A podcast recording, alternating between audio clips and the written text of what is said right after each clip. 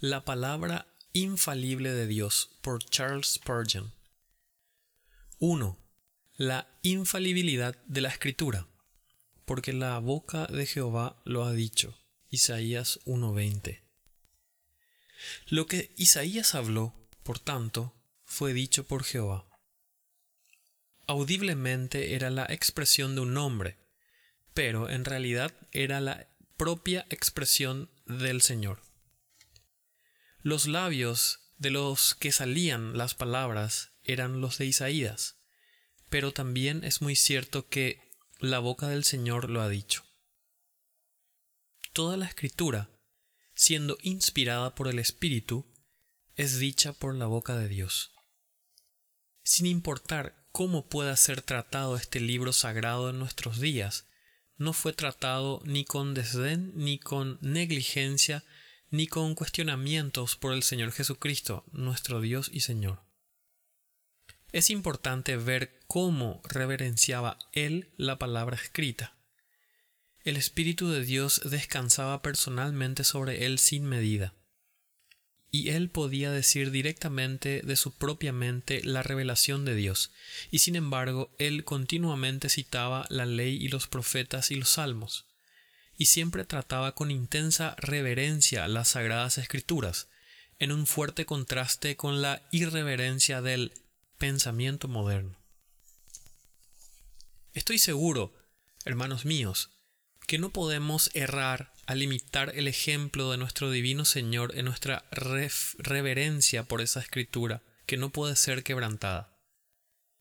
Yo digo que si Él, el ungido del Espíritu, capaz de hablar Él mismo como la boca de Dios, siempre citaba las sagradas escrituras y utilizaba el santo libro en sus enseñanzas, ¿Cuánto más debemos regresar nosotros que no tenemos espíritu de profecía que descanse sobre nosotros y que no somos capaces de hablar nuevas revelaciones a la ley y al testimonio y valorar cada palabra porque la boca de Jehová lo ha dicho? Una valoración igual de la palabra de Dios es visible en los apóstoles de nuestro Señor pues ellos trataban a las antiguas escrituras como con autoridad suprema y se apoyaban en todas sus enseñanzas con pasajes de la Santa Escritura. Un sumo grado de deferencia y de homenaje es otorgado al Antiguo Testamento por los escritores del Nuevo Testamento. Nunca encontramos a ningún apóstol cuestionando el grado de inspiración de este libro o de aquel. Ningún discípulo de Jesús cuestiona la autoridad de los libros de Moisés o los libros de los profetas. Si tú quieres dudar de su inspiración o sospechar de su autoridad, no encontrarás ninguna simpatía en la enseñanza de Jesús o de cualquiera de sus apóstoles. Los escritores del Nuevo Testamento estudian con reverencia el Antiguo Testamento y reciben las palabras de Dios como tales sin hacer ninguna pregunta de ningún tipo. Tú y yo pertenecemos a una escuela que va a continuar haciendo lo mismo y que los demás adopten el comportamiento que prefieran. Para nosotros y para nuestra casa, este libro invaluable permanecerá siendo la norma de fe y el sostén de nuestra esperanza en tanto que vivamos. Otros pueden elegir los dioses que quieran y seguir a las autoridades que prefieran, pero en lo que a nosotros respecta, el glorioso Jehová es nuestro Dios, y en lo relacionado a cada doctrina de toda la Biblia, nosotros creemos que la boca de Jehová lo ha dicho. 1. Esta es nuestra garantía para la enseñanza de la verdad escritural. Entonces, analizando detenidamente nuestro texto, porque la boca de Jehová lo ha dicho, nuestro primer encabezado es esta es nuestra garantía para la enseñanza de la verdad escritural. Nosotros predicamos porque la boca de Jehová lo ha dicho. No nos serviría de nada repetir lo que Isaías habló si en ello no hubiera nada más que el pensamiento de Isaías. Ni tampoco nos importaría meditar hora tras hora sobre los escritos de Pablo, si no hubiera nada más que Pablo en ellos. Nosotros no sentimos un llamado imperativo de predicar y aplicar aquello que ha sido dicho por hombres. Pero puesto que la boca de Jehová lo ha dicho, ay de nosotros si no predicamos el Evangelio. Venimos a ustedes con un así ha dicho Jehová, y nosotros no tendríamos ningún motivo justificable para predicar durante todas nuestras vidas si no tuviéramos este mensaje. El verdadero predicador, el hombre que Dios ha comisionado, predica su mensaje con temor y temblor, porque la boca de Jehová lo ha dicho. Él lleva la carga del Señor y se inclina, se inclina bajo su peso. El nuestro no es un tema sin importancia, sino uno que mueve toda nuestra alma.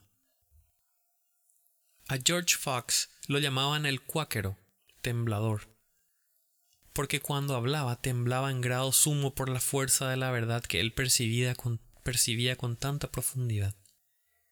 Tal vez si tú y yo tuviéramos una visión más clara y un mayor entendimiento de la palabra de Dios y sintiéramos más su majestad, temblaríamos también. Martín Lutero, que nunca temió al rostro de ningún hombre, declaró que cuando se ponía a predicar, a menudo sentía que le temblaban las rodillas por un sentido de gran responsabilidad. Ay de nosotros si no nos atreviéramos a hablar la palabra del Señor con algo menos que todo nuestro corazón y toda nuestra alma y toda nuestra fuerza. Ay de nosotros si manejáramos la palabra como si fuera una oportunidad para lucirnos. Si fuera nuestra propia palabra, podríamos proponernos estudiar los adornos de la oratoria. Pero si es la palabra de Dios, no podemos permitirnos pensar en nosotros mismos. Estamos obligados a predicarla no con sabiduría de palabras para que no se haga vana la cruz de Cristo. Primera de Corintios 1.17. Si, reverenciáramos, perdón, si reverenciamos la palabra, no se nos ocurrirá que podamos mejorarla mediante nuestra propia habilidad en el manejo del lenguaje. O sería mejor partir piedras en el camino que ser un predicador, a menos que uno tenga el Santo Espíritu de Dios para que lo sostenga. Pues nuestro oficio es solemne y nuestra carga es pesada. El corazón y el alma del hombre que habla por Dios no conocen el descanso pues oye en sus oídos esa amonestación de advertencia. Pero si el atalaya viere venir la, espada y no tocare la trompeta, y el pueblo no se apercibiere, y viniendo la espada hiriere de él alguno, éste fue tomado por, por causa de su pecado, pero demandaré su sangre de mano del atalaya. Ezequiel 33, 6. Si se, nos encargara repetir el lenguaje de un rey, estaríamos obligados a hacerlo decorosamente para no causar ningún daño al rey.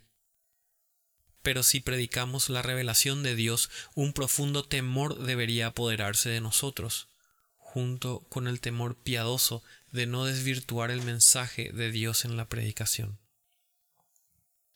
Ningún trabajo es tan importante u honorable como la proclamación del Evangelio de nuestro Señor Jesús y precisamente por esa razón está cargado con una responsabilidad tan solemne que nadie puede aventurarse en él con ligereza ni proseguir en él sin un sobrecogedor sentido de la necesidad de una grande gracia para desempeñar el oficio correctamente. Quienes predicamos el Evangelio del que podemos decir con certeza la boca de Jehová lo ha dicho, vivimos bajo una intensa presión preferimos vivir en la eternidad que en el tiempo. Les hablamos a ustedes como si viéramos el grandioso trono blanco y al juez divino ante quien deberemos rendir nuestras cuentas, no solo por lo que decimos, sino también por la forma en que lo decimos. Amados hermanos, Debido a que la boca del Señor ha dicho la verdad de Dios, nosotros nos esforzamos por predicarla con absoluta fidelidad. Repetimos la palabra como un niño repite su lección. No nos corresponde a nosotros corregir la revelación divina, sino simplemente repetirla. Yo no creo que sea mi oficio traerles mis propios pensamientos nuevos y originales, sino más bien decir, y la palabra que habéis oído no es mía, sino del Padre que me envió. Juan 14, 24.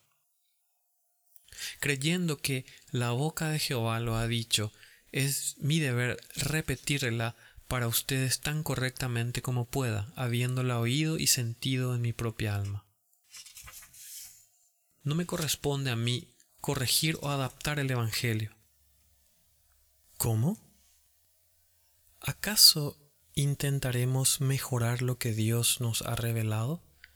¿Acaso el infinitamente sabio puede ser corregido por criaturas de un día?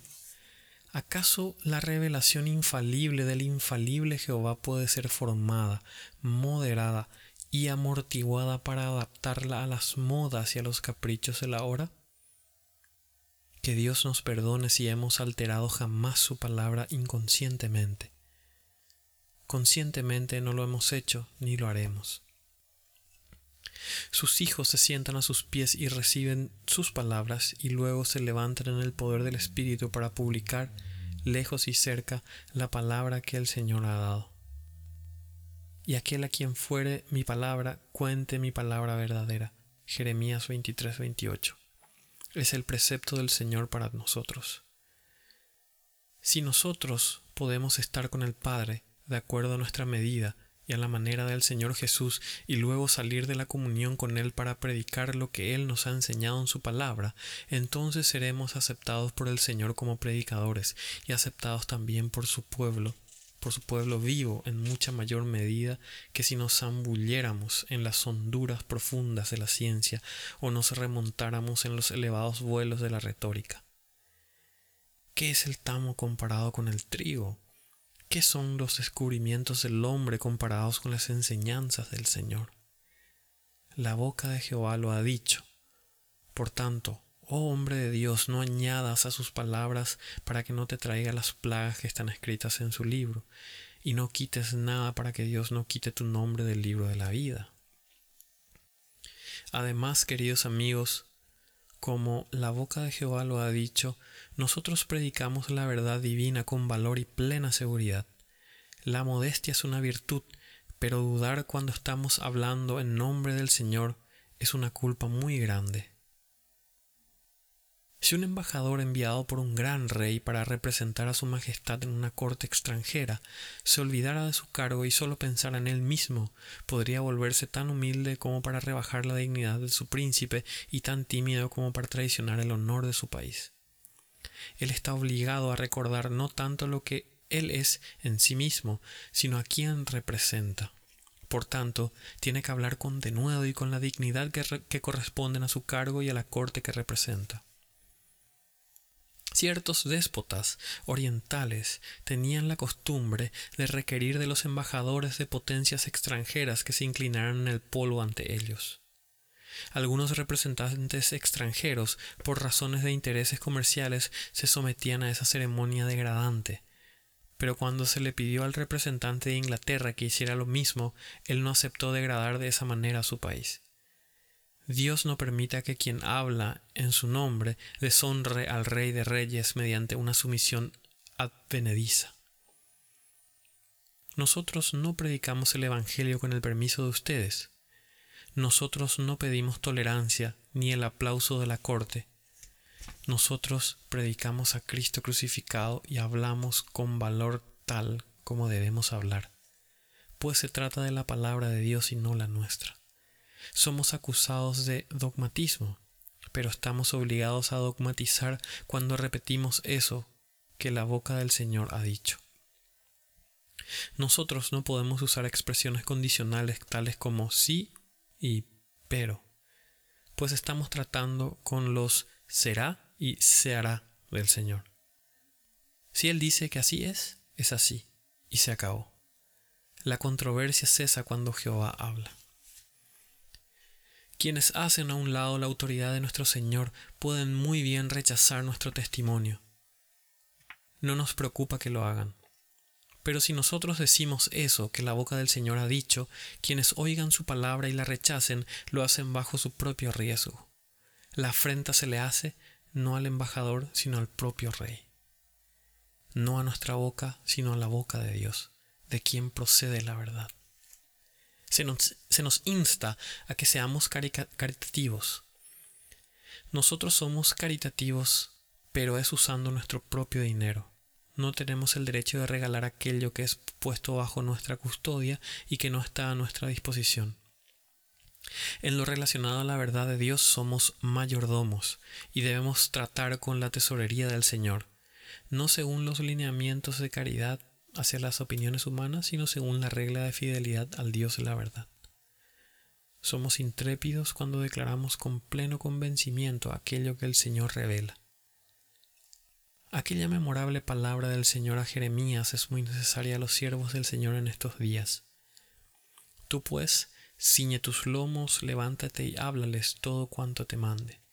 No temas delante de ellos, para que no te haga yo quebrantar delante de ellos porque he aquí que yo te he puesto en este día como ciudad fortificada, como columna de hierro y como muro de bronce contra toda esta tierra, contra los reyes de Judá, sus príncipes, sus sacerdotes y el pueblo de la tierra. Y pelearán contra ti, pero no te vencerán, porque yo estoy contigo, dice Jehová, para librarte. Jeremías 1, 17, 19. Cuando hablamos en el nombre del Señor en contra del error, nosotros no suavizamos nuestros tonos, más bien salen de nuestras bocas descargas de rayos. Cuando nos topamos con la falsa ciencia, no bajamos nuestra bandera, no damos lugar a la sujeción ni por un instante. Una palabra de Dios es mucho más valiosa que las bibliotecas que albergan la erudición humana. Está escrito, es el gran cañón que silencia todas las baterías del pensamiento del hombre. Los que hablan en el nombre de Jehová, el Dios de Israel, deben hablar valerosamente. También voy a agregar bajo este encabezado que debido a que la, la, boca de Jehová lo ha dicho, nos sentimos obligados a predicar su palabra con diligencia, con la frecuencia que podamos y con perseverancia en tanto que vivamos. Ciertamente sería algo bendito morir en el púlpito, exhalar el último aliento, aliento actuando como la boca del Señor. Los domingos que no pueden predicar son unas pruebas feroces para los verdaderos predicadores. Recuerden cómo John Newton cuando ya era bastante incompetente para predicar porque divagaba un poco en razón de sus enfermedades y sus años, persistía en predicar. Y cuando lo intentaron disuadir, él respondió acaloradamente ¿Cómo? ¿Dejará de predicar a Jesucristo el viejo blasfemo africano mientras todavía haya aliento en su cuerpo? Así que le ayudaron al anciano a subirse al púlpito de nuevo, para que pudiera hablar una vez más acerca de la gracia inmerecida y del amor agonizante. Si tuviésemos temas comunes acerca de los cuales hablar, podríamos abandonar el púlpito como un fatigado abogado se marcha del foro, pero como la boca de Jehová lo ha dicho, sentimos que su palabra es como fuego en nuestros huesos, y nos cansamos más cuando nos refrenamos de predicar que cuando testificamos. Oh mis hermanos, la palabra del Señor es tan preciosa que debemos sembrar esta bendita semilla por la mañana y al atardecer no debemos esconder nuestras manos. Eso, es una semilla viva y es la semilla de vida, y por lo tanto debemos esparcirla con diligencia. Hermanos, si alcanzamos una correcta comprensión de la verdad del Evangelio, ese la boca de Jehová lo ha dicho, nos moverá a proclamarla con mayor ardor y celo. No repetiríamos monótonamente el Evangelio a un puñado de personas adormecidas. Muchos de ustedes no son predicadores, pero son maestros de jóvenes o de cualquier otra manera tratan de publicar la palabra del Señor. Yo les suplico que lo hagan con gran fervor del Espíritu. El entusiasmo debe ser muy visible en cada siervo del Señor. Hagan saber a quienes los escuchan que ustedes se están entregando por completo, que no están hablando solamente de labios para afuera, sino que desde las profundidades de su alma su mismo corazón rebosa de buen material cuando ustedes hablan de cosas que han aprendido tocantes al Rey. Vale la pena predicar el Evangelio eterno, aunque uno estuviera sobre un manojo de leña ardiente y se dirigiera a la multitud desde un púlpito en llamas. Las verdades reveladas en la Escritura son dignas de vivir y morir por ellas. Yo me siento tres veces feliz de ser el blanco de reproches por causa de la vieja fe. Es un honor del que yo mismo me siento indigno, y sin embargo puedo usar con toda verdad las palabras en nuestro himno. ¿Acaso yo suavizaré tus verdades y aplacaré mi lengua para calmar a la muchedumbre impía? ¿Para ganar los juguetes dorados de la tierra o escapar de la cruz sufrida, mi Dios, por ti? El amor de Cristo me constriñe a buscar a las almas descarriadas de los hombres con clamores, ruegos, lágrimas, salvarlos, arrebatarlos de la ola del fuego. Mi vida, mi sangre aquí ofrezco, si pueden ser consumidas por tu verdad. Cumple tu soberano consejo, Señor. Se hará tu voluntad, tu nombre será adorado. No puedo expresar todo lo que hay en mi corazón acerca de este tema, tan querido para mí pero quisiera instarlos para que prediquen el mensaje del Evangelio a tiempo y fuera de tiempo. Especialmente repitan un mensaje como este, porque de tal manera amó Dios al mundo que ha dado a su Hijo unigénito para que todo aquel que en él cree no se pierda, mas tenga vida eterna. Juan 3:16. Y este otro, y al que a mí viene no le echo fuera. Juan 6:37.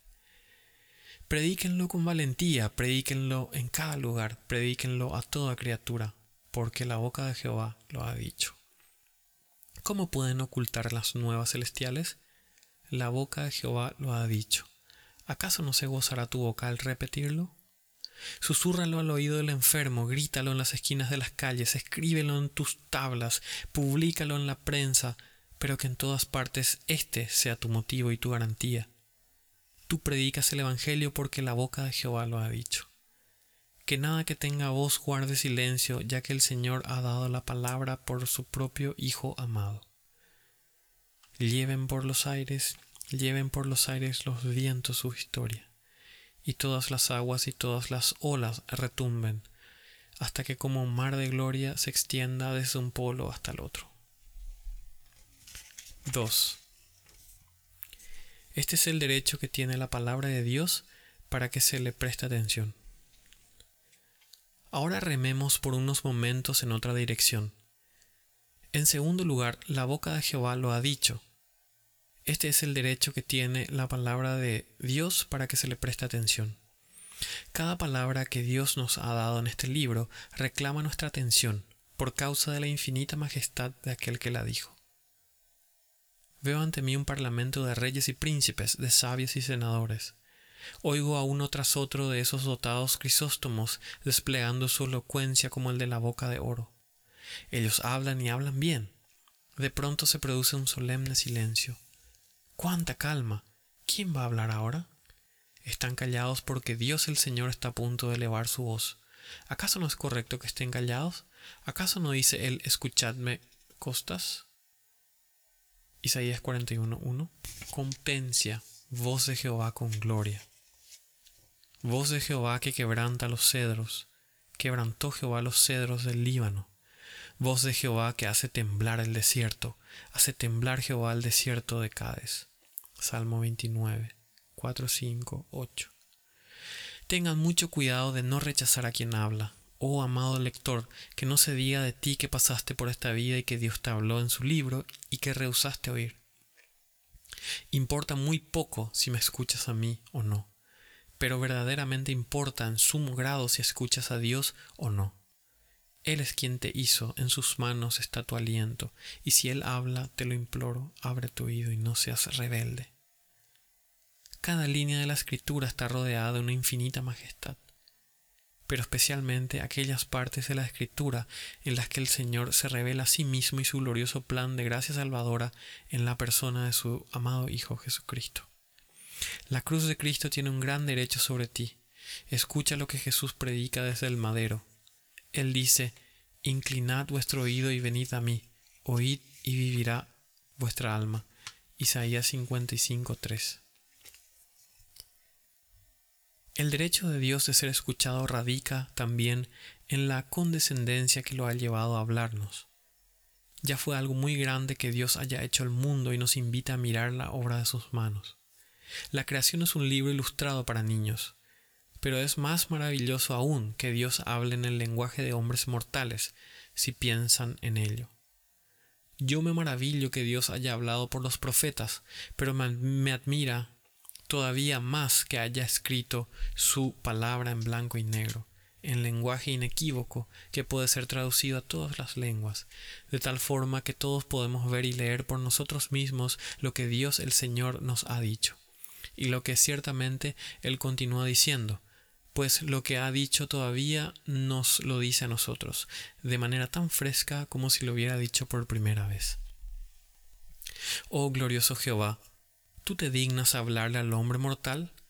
¿Puede haber alguien que no ponga toda su atención para escucharte? Si tú estás tan lleno de misericordia y ternura que te inclinas desde el cielo para conversar con tus criaturas pecadoras, nadie sino esos que son más bestias que el buey y el burro prestarán oídos sordos a tu palabra. Entonces la palabra de Dios ejerce un derecho sobre la atención de ustedes por causa de su majestad y su condescendencia.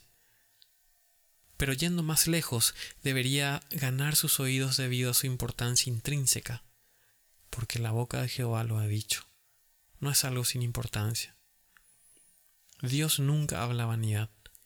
Ninguna línea de sus escritos trata sobre los temas frívolos de un día. Aquello que puede olvidarse en una hora es para el hombre mortal y no para el Dios eterno. Cuando el Señor habla, su discurso es semejante a Dios y sus temas son dignos de uno cuya habitación es la infinitud y la eternidad. Hombre, Dios no juega contigo, y tú, ¿lo considerarás a Él algo sin importancia? ¿Lo tratarás a Él exactamente como si fuese alguien parecido a ti? Cuando Dios te habla a ti, lo hace en serio. ¿Acaso tú no lo oirás con seriedad? Él te habla de grandes cosas que tienen relación con tu alma y tu destino, porque no no, no, no os es cosa vana, es vuestra vida. Deuteronomio 32, 47. Tu existencia eterna, tu felicidad o tu miseria penden de tu tratamiento de lo que la boca del Señor ha dicho. Él te habla en lo concerniente a realidades eternas. Te suplico que no seas tan ignorante como para no prestar oídos. No actúes como si tanto el Señor como su verdad no fueran nada para ti. No trates la palabra del Señor como algo secundario que puede esperar tu tiempo libre y recibir atención cuando no tengas otra cosa que hacer. Haz todo lo demás a un lado y presta atención a tu Dios. Puedes estar seguro que si la boca de Jehová lo ha dicho, entonces hay una necesidad urgente y apremiante. Dios no rompe el silencio para decir algo que pudo haber permanecido sin decirse. Su voz indica gran urgencia. Hoy, si escuchas su voz, escúchala, pues Él demanda atención inmediata. Dios no habla sin una razón abundante. Y, oh querido lector, si Él te habla a ti por medio de su palabra, yo te imploro que creas que debe haber un motivo preponderante para ello. Yo sé lo que te dice Satanás. Él te dice que, que te puede ir muy bien sin necesidad de escuchar la palabra de Dios. Yo sé lo que tu corazón carnal te susurra, te dice, escucha la voz de los negocios y del placer, pero no escuches a Dios. Pero, oh, si el Espíritu Santo le enseñara tu razón para que fuese razonable y sintonizaras tu mente en la mente de la sabiduría verdadera, entonces tú reconocerás que lo primero que tienes que hacer es prestar atención a tu Hacedor. Tú puedes oír las voces de otros en otro momento, pero tu oído debe oír primero a Dios puesto que Él es primero, y todo lo que Él habla debe ser de primera importancia. Apresúrate a guardar sus mandamientos sin demora. Responde a su llamado sin reservas y di, Habla, Jehová, porque tu siervo oye. Primera de Samuel 3:10. Cuando yo subo a este púlpito para predicar el Evangelio, Nunca siento que puedo invitarlos con toda la calma a prestar atención a un tema, que es uno entre muchos, y que puede ser abandonado por algún tiempo, con toda propiedad, si sus mentes ya estuvieran ocupadas en otra cosa. No. Ustedes podrían morir antes que yo tuviera la oportunidad de hablar con ustedes de nuevo, y por lo tanto yo solicito una atención inmediata.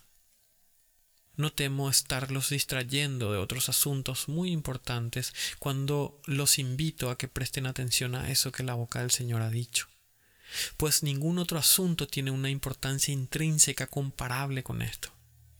Este es el tema supremo.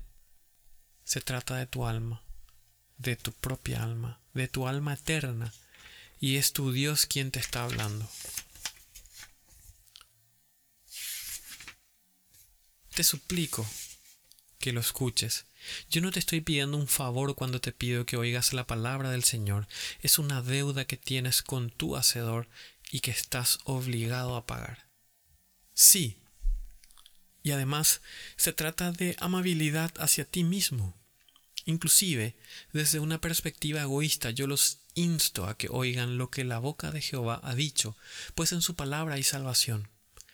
Presten atención con diligencia a lo que su Hacedor, su Salvador, su mejor amigo, tiene que decirles. No endurezcáis vuestros corazones como en la provocación. Hebreos 3, 8 sino que inclinad vuestro oído y venid a mí, oíd y vivirá vuestra alma. Isaías 55.3. Así que la fe es por el oír y el oír por la palabra de Dios. Romanos 17. Así he manejado mi texto de dos formas. Es una garantía y un motivo para el predicador. Es un requerimiento hecho a la atención del oyente.